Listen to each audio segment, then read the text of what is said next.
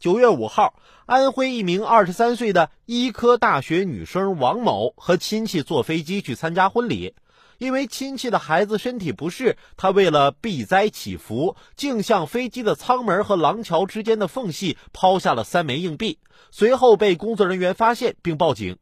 王某表示自己并不知道这是一种违法行为，被抓后还追问：“这对我考研和工作有影响吗？”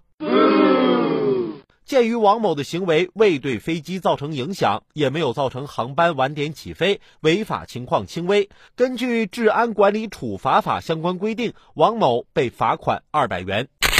亏你还是个学医的年轻人，怎么也搞封建迷信这一套啊？那以后你毕业了，走上工作岗位了，遇到了些疑难杂症怎么办呢？是靠抽签算命，还是靠摇骰子抛硬币啊？找你看病，那我还不如自己搜百度呢。其实感觉自己离死亡最近的两个时刻，一个是在百度上看病时，他告诉我我可能不行了；